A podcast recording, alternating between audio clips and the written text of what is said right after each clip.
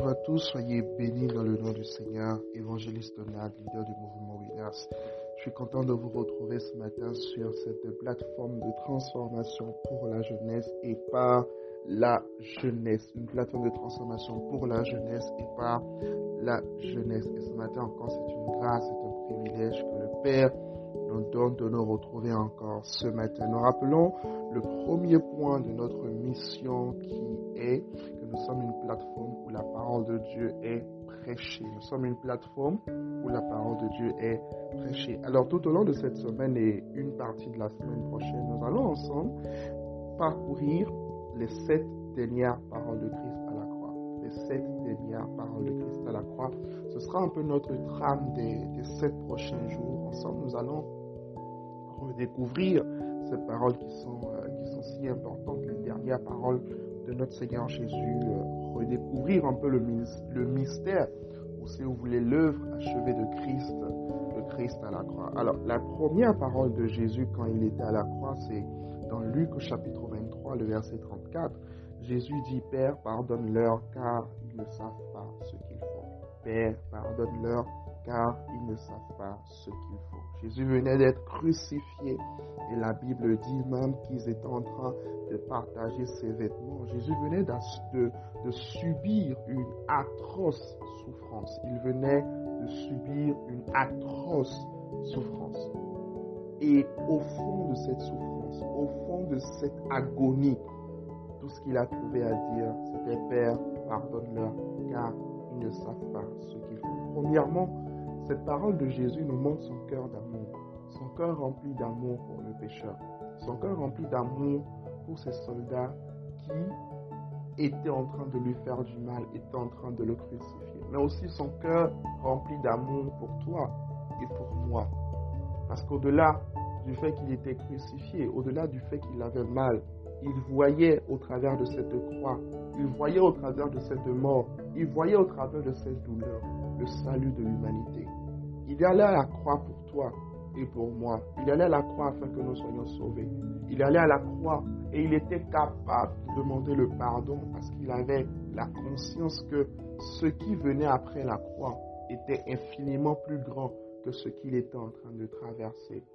Alors, cela nous appelle déjà, cela nous interpelle, nous tous, en tant que chrétiens, par rapport au mystère de la croix, par rapport à l'œuvre achevée de Christ à la croix. Comment est-ce que nous considérons cette œuvre? Est-ce que nous respectons cette œuvre au point de le livrer véritablement notre vie? Parce que il a d'abord donné sa vie afin que nous, nous ayons la vie. La vie que nous avons aujourd'hui ne vient pas de nous. La vie que nous avons aujourd'hui nous vient de lui. Nous lui devons absolument et totalement toutes choses. deuxième grande vérité, deuxième grande leçon que nous pouvons tirer justement de ce passage, de cette parole, c'est que quelle est notre réaction également à nous lorsqu'on nous fait du mal? Sommes-nous capables de pardonner?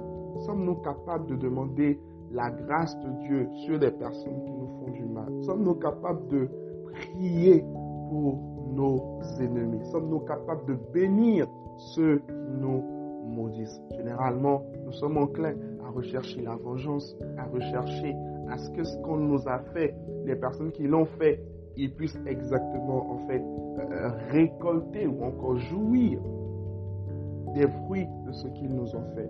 Mais savez-vous qu'il y a des douleurs qui sont essentielles?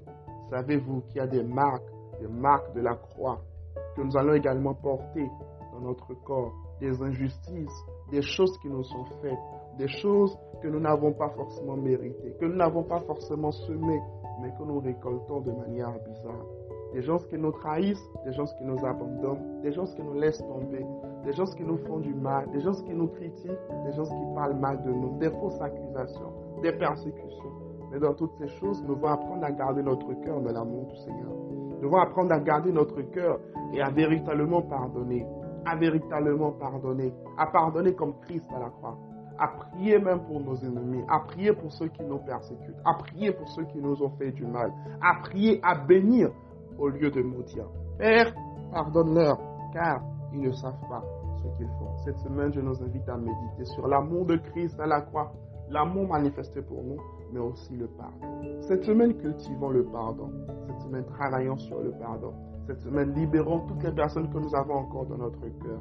Cette semaine, laissons l'amour de Dieu inonder notre cœur. Cette semaine, rappelons-nous du mystère de la croix. N'attendons pas Pâques pour nous rappeler de cela. Rappelons-nous tout au long de cette semaine du mystère de la croix, de l'œuvre achevée de Christ à la croix. Cette œuvre au travers de laquelle toi et moi, nous sommes sauvés. Toi et moi, nous sommes guéris. Toi et moi, nous sommes pardonnés. Et puisque nous sommes pardonnés, pardonnons également aux autres, parce que c'est de ça qu'il s'agit. Que Dieu vous bénisse. Très très bonne semaine dans sa présence. N'oubliez pas de partager ce message autour de vous. Et écrivez avec moi, je pardonne comme Jésus. Amen. Je pardonne comme Jésus. Que Dieu vous bénisse.